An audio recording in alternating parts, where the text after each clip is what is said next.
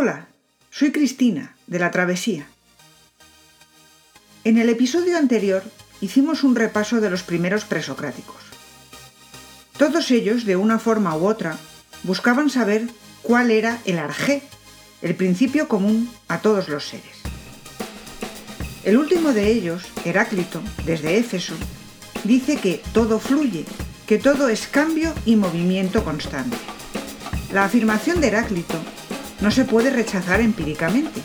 Lo que observamos a través de los sentidos es exactamente eso, movimiento y cambio. Así que para poder rechazarlo, en filosofía se abrirán nuevos caminos.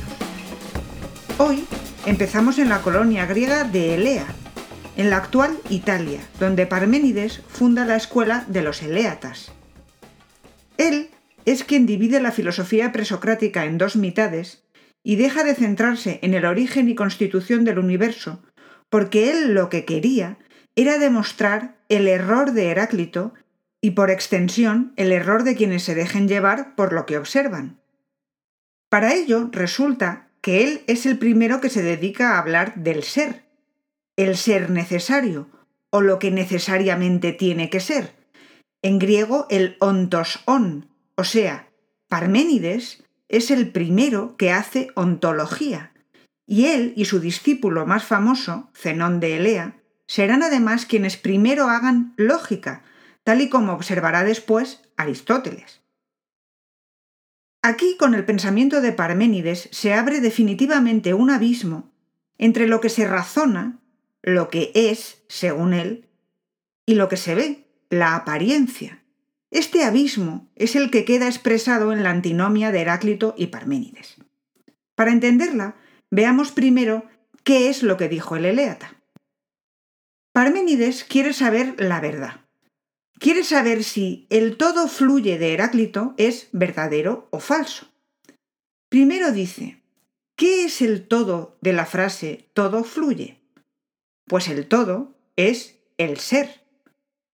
Entonces él traduce todo fluye por el ser cambia y se plantea que para averiguar si el ser cambia no tenemos más que los órganos de los sentidos o el pensamiento racional. A la primera manera de acercarnos a la realidad la llamó la vía de la opinión, porque con los órganos de los sentidos cada persona percibe una cosa distinta y tiene una opinión diferente. ¿Ese color es azul verdoso? ¿Verde azulado? ¿Azul? ¿Hace calor? ¿Mucho? ¿Poco? ¿La comida está salada? Esta vía sí indica que hay cambio y que hay muchas clases de seres. La otra forma de conocer la realidad es la razón, el pensamiento, eludir lo sensorial. A esta la llama la vía de la verdad, ya que considera que desvela lo que los sentidos no dicen. La opinión, lo sensorial, muestra una apariencia. La razón enseña la verdad. Pues bien, ¿qué pasa si solo pensamos qué es la realidad? Es decir, lo que existe, lo que los griegos llaman ser. La conclusión es evidente. Pensando, lo que puedo decir es que el ser es y que el no ser no es. O sea, lo que existe es. No puede no existir. Lo que no existe es la nada, y la nada no es, no existe. Así inició la ontología, el estudio racional y abstracto del ser. Pero además Siguió razonando Parménides. No solamente lo único posible es decir que el ser es y no puede no ser, sino que el ser tiene que ser uno. Si hubiera dos, uno no sería lo que es el otro, y el no ser es imposible. Tiene que ser eterno porque no puede tener ni principio ni fin. Si hubiera un principio antes no sería nada. Y si hubiera un final, después sería nada. Y también tiene que ser inmutable, estático, pues si se moviera, si cambiara, pasaría de no ser a ser o de ser a no ser, lo cual es imposible. Por lo tanto, el ser es uno, eterno e inmutable.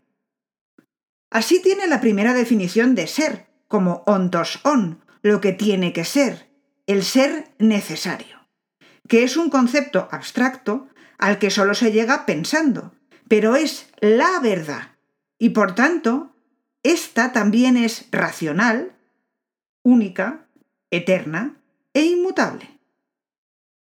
Esta línea de pensamiento que abre Parménides es recibida favorablemente por gran parte de los filósofos griegos, precisamente por esa conclusión final.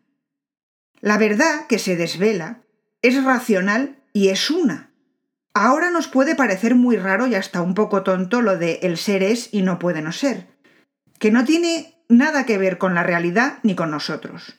Pero si decimos la verdad es y no puede no ser, esto recoge a la vez una trayectoria antigua en la cultura griega y lo llevamos dentro. Es en el siglo XX cuando los filósofos empiezan a girar de la verdad es a la verdad se hace, la construimos y va cargada de connotaciones de todo tipo. Pero para los griegos, lo de la verdad es eterna. Hay una verdad necesaria y se desvela es una cuestión totalmente natural.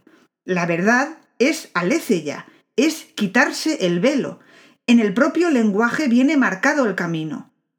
Del querer razonar frente a lo que se percibe para quitar el velo y desvelar lo verdadero. Además, desde el punto de vista griego, en el que no hay creación y por eso el cosmos es eterno, y de la nada nada puede surgir, es muy fácil saltar a el ser es y siempre ha sido y siempre será, y lo que no es es la nada y no puede pasar a ser algo. Parménides, como filósofo que crea escuela, es además lo contrario de Heráclito también desde el punto de vista didáctico. Él quiere tener seguidores, quiere que se le entienda lo más claramente posible, y por eso recurre a expresar sus ideas en forma de poema, recogiendo también la tradición de poemas cantados griega. Ahora el héroe es el filósofo, al que las diosas guían en su búsqueda de esa verdad con mayúsculas, y los símbolos son muy claros. En su Sobre la naturaleza, a través de diversos fragmentos vamos a verlo. Los caballos que me llevan tan lejos como es mi deseo, me condujeron guiándome al camino razonable de la diosa que lleva al hombre sabio por todos los lugares. Por él fui llevado, pues por él me llevaron los diestros caballos que tiraban del carro y unas doncellas indicaban el camino. Al llevarme con rapidez, las vírgenes Elíades, abandonando la mansión de la noche hacia la luz, quitándose con las manos los velos de la cabeza. Allí está la puerta de los caminos de la noche y el día. Subiendo hacia lo alto, atravesé la puerta. Por allí, a través de ella, las doncellas condujeron el carro y los caballos. Y la diosa me recibió bondadosamente. Con su mano, mi mano derecha tomó y dirigiéndose a mí, habló de esta forma. Oh, joven, compañero de aurigas inmortales, que llegas a nuestra morada con los corceles que te llevan, salve. Pues no te ha impulsado una mala moira a seguir este camino que está lejos de la senda que siguen los hombres. Es necesario que conozcas todas las cosas, con el corazón inconmovible para llegar a la verdad, y las opiniones de los mortales en las que no está la verdadera certeza. Pues bien, yo diré, guarda tú la palabra después de haberla oído, cuáles son las únicas vías de investigación pensables.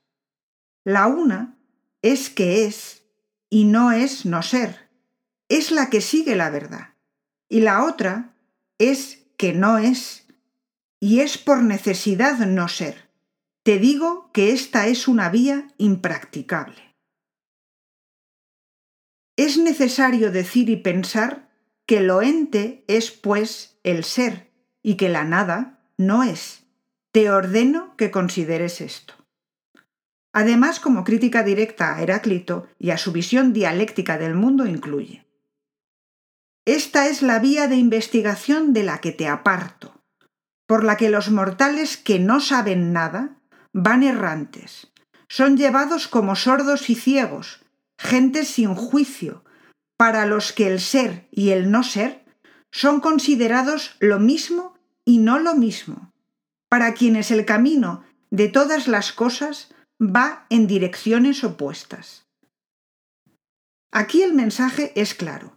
El filósofo es el sabio, superior al resto de los hombres, elegido por la diosa para conocer la verdad. Abandona el camino de la noche, el de la opinión, y asciende. Todo esto reaparece en Platón, otro filósofo que no solo recoge el contenido de Parménides, sino que está buscando una forma de expresarse que llegue a sus interlocutores, y escoge los diálogos en los que va insertando mitos o alegorías con este tipo de símbolos muy claros para su audiencia. En el mito de la caverna, el prisionero liberado es el filósofo que asciende con dolor hasta ver la luz del sol, la idea de bien, la verdad, que luego intentará transmitir al resto de prisioneros. En Sobre la naturaleza, Parménides también incluye su famosa frase, pues lo mismo es pensar y ser. Que no quiere decir que cuando piensas eres, sino que el ser es pensamiento. Inaugura así el idealismo en filosofía. Establece una identidad entre realidad y pensamiento, entre verdad y pensamiento. A partir de Parménides, los pensadores que rechacen el conocimiento sensorial y mantengan que la verdad es el pensamiento, postulan una ontología idealista. Parménides es quien crea con todo esto una antinomia con el pensamiento de Heráclito. Una antinomia se produce cuando dos cosas aparentemente opuestas parecen verdad. Entonces, ¿dónde está aquí la antinomia? Está bastante claro que cuando observamos el mundo, los animales, las plantas, evolucionan, crecen, envejecen, las rocas se van erosionando, el agua de un río fluye, pero por otro lado, lo que Parménides razona a partir del término ser es técnicamente cierto, es un razonamiento lógico correcto. ¿Cómo es posible que estas dos cosas totalmente contrarias, antinómicas, sean posibles? Esta es la antinomia entre Heráclito y Parménides. El discípulo más famoso de Parménides fue Zenón de Lea, que no solo estaba totalmente de acuerdo con su maestro, sino que además argumentó que seguir por el camino contrario era totalmente absurdo. Para ello dio una serie de argumentos, llamados también aporías, porque encierran contradicciones o paradojas con las que intentaba discutir y entorpecer, confundir a su auditorio de forma que no supieran contestar. A través de las aporías pretendía defender que el movimiento y la multiplicidad son falsas impresiones de los sentidos. Dedicó cuatro aporías a cada uno de estos dos conceptos. Para ver de qué se trataba, vamos a hacer referencia a las dos más famosas, que están dedicadas a demostrar la falsedad del movimiento, y son la de Aquiles y la tortuga y la de la flecha voladora. Aquiles, el de los pies ligeros, nunca podrá alcanzar a una tortuga si le concede una ventaja, dice Zenón. Porque para alcanzarla deberá primero llegar al punto en el que estaba la tortuga cuando él empezó a correr. Pero entonces la tortuga ya habrá avanzado un trecho. Aquiles tendrá que llegar a este nuevo punto, pero entonces la tortuga habrá vuelto a avanzar. Y así sucesivamente, de forma que Aquiles tendrá que recorrer un número infinito de puntos para alcanzar a la tortuga, lo cual es imposible, por lo que nunca podrá lograrlo. En la flecha voladora, Zenón hace algo todavía más atrevido, niega totalmente la posibilidad del movimiento basándose en el ser es y no puede no ser. Así, una flecha nunca podrá alcanzar la diana, porque la flecha está donde está y no puede estar donde no está. Para pasar de un punto A a un punto B, tendría que pasar de estar donde está a estar donde no está, lo cual es imposible. La flecha no puede recorrer el trayecto. Con sus aporías, Zenón pone de manifiesto varias cosas.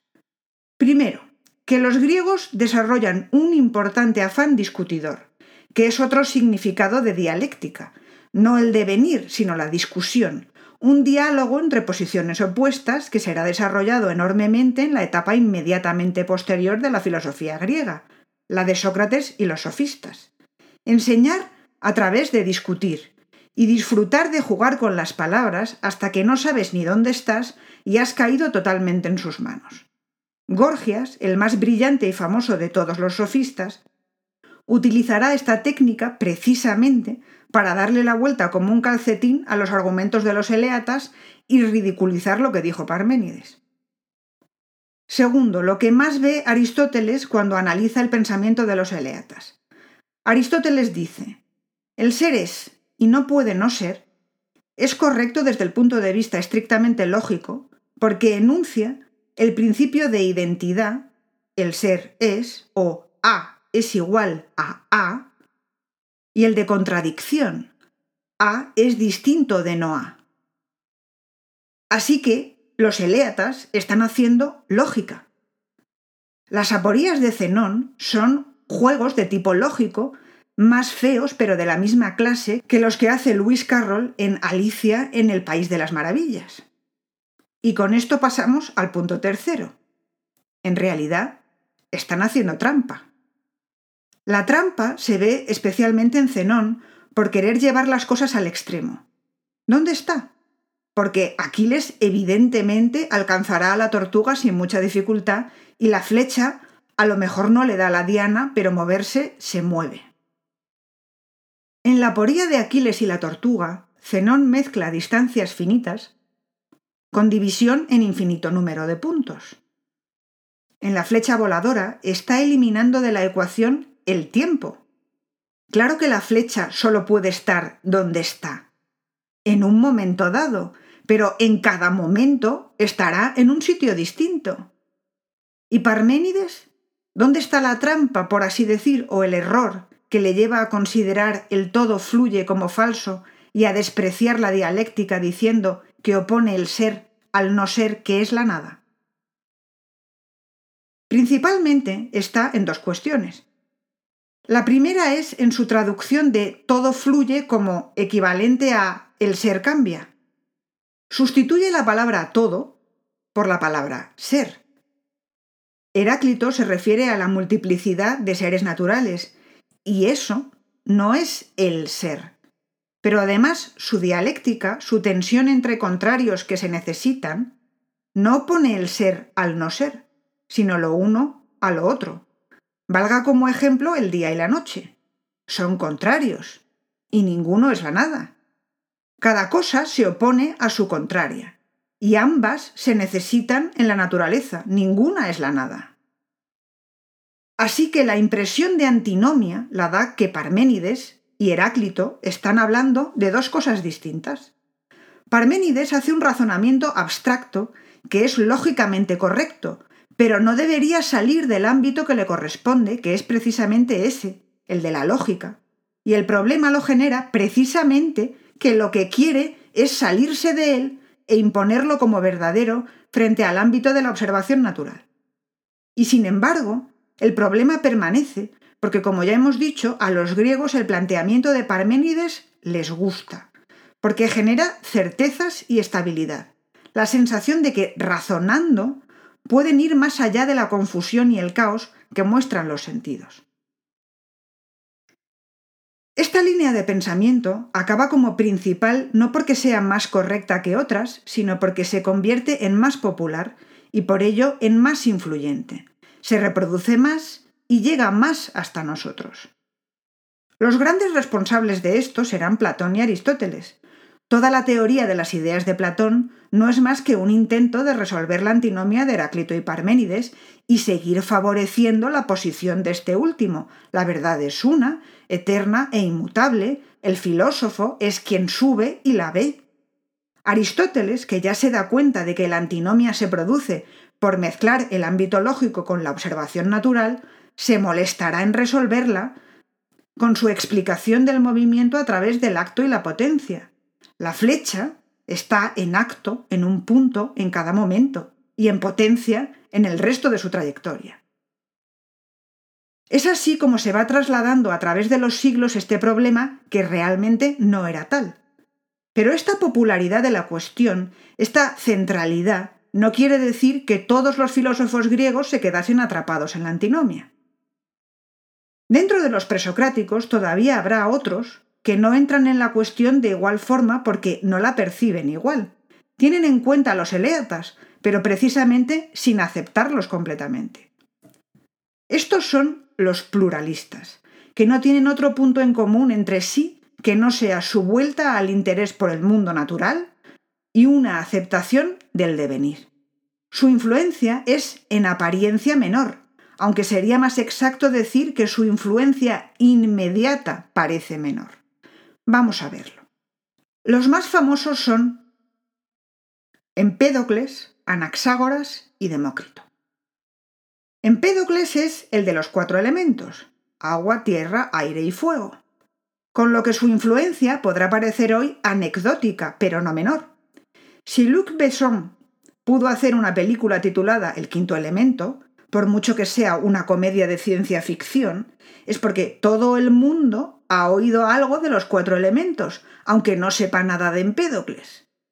Por si fuera poco, el quinto elemento tiene que devolver el equilibrio al cosmos y evitar el apocalipsis, en la película. Pero es que la teoría de Empédocles, recogiendo en este caso una tradición antiquísima, habla de ciclos de armonía y lucha entre los elementos. Las teorías sobre ciclos cósmicos que se cierran con Apocalipsis, que sirven para regenerar el cosmos y así renacer, son tan antiguas que son prehistóricas. El que todos sepamos algo de los cuatro elementos se debe, no obstante, no al propio Empédocles, sino a que esta idea fue recogida por la corriente clásica dominante a través de Aristóteles, que la acepta y desarrolla curiosas teorías sobre cuál es el elemento dominante en cada ser natural. Por ejemplo, se le ocurre que las personas nos caemos hacia abajo porque somos tierra y cada elemento tiende a reunirse. Anaxágoras es mucho más abstracto, porque habla de la existencia del nous, una mente o inteligencia que ordena lo que existe. Y lo que existe es un número infinito de microestructuras todas mezcladas. Una frase suya es, hay algo de todo en todo. Anaxágoras no acepta la posibilidad de vacío.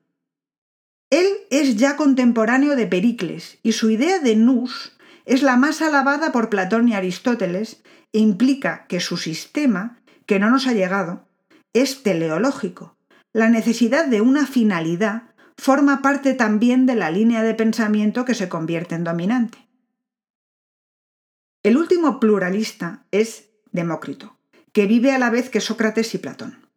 Y su caso es ciertamente el más curioso, porque es él quien se va a quedar más colgado, por decirlo coloquialmente, más aislado en un primer momento, porque a Platón y a Aristóteles sus teorías les parecen un horror. Y sin embargo, o quizá resulta que precisamente por eso genera rechazo inicial, es él, y quien posiblemente fuera su maestro, Leucipo, quien muestra una evolución mayor como real culminación de todo este periodo. Leucipo y Demócrito son capaces de romper con muchas nociones tradicionales griegas y enuncian una teoría que en su momento debía producir auténtico malestar físico. Me explico. Ellos son los primeros atomistas. Hasta aquí, más o menos aceptable. Recurren a partículas infinitamente pequeñas e indivisibles como su arjé particular, el principio común de todas las cosas.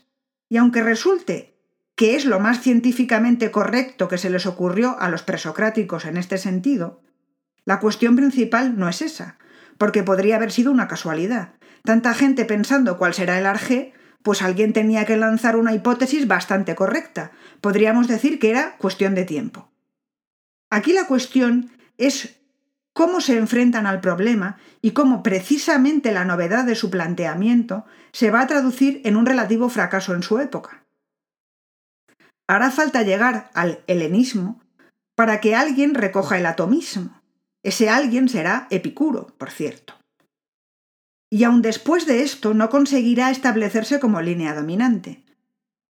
¿Por qué? Porque es incómodo, es nuevo, nuevo de verdad, y rompe con la tradición. Demócrito le da la vuelta a Parménides de la forma más directa. El no ser es la nada y la nada no existe, dice Parménides. Demócrito corrige. El no ser es el vacío, y el vacío es necesario para que exista el movimiento. Es más, los átomos de atomón, algo que no se puede cortar, que es indivisible, son las partículas que lo forman todo, y lo que les pasa es que están en perpetuo movimiento en ese vacío. Además, la cuestión de los seres cómo empiezan a ser o dejan de ser. Queda resuelta porque lo que sucede es que los grupos de átomos dejan de existir, no los átomos en sí. Demócrito parte de la observación empírica, aunque reconoce que la percepción individual es variable.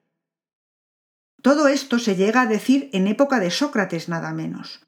Su máximo valor reside en observar cómo aplica el razonamiento lógico, lo que une a todos estos filósofos, pero ya de una forma mucho menos inocente que lo hacía Tales de Mileto, como vimos en el episodio anterior.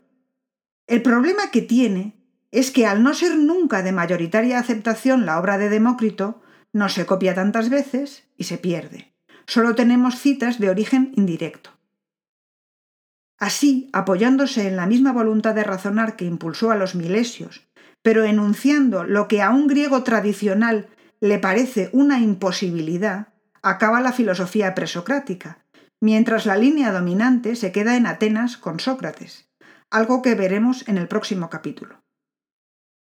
Hasta entonces ya sabes que si quieres otros detalles sobre Parménides o los pluralistas, o simplemente quieres ir más deprisa y ver otras cuestiones, puedes visitar nuestro canal de YouTube, La Travesía, que tengas un muy buen día y hasta la próxima.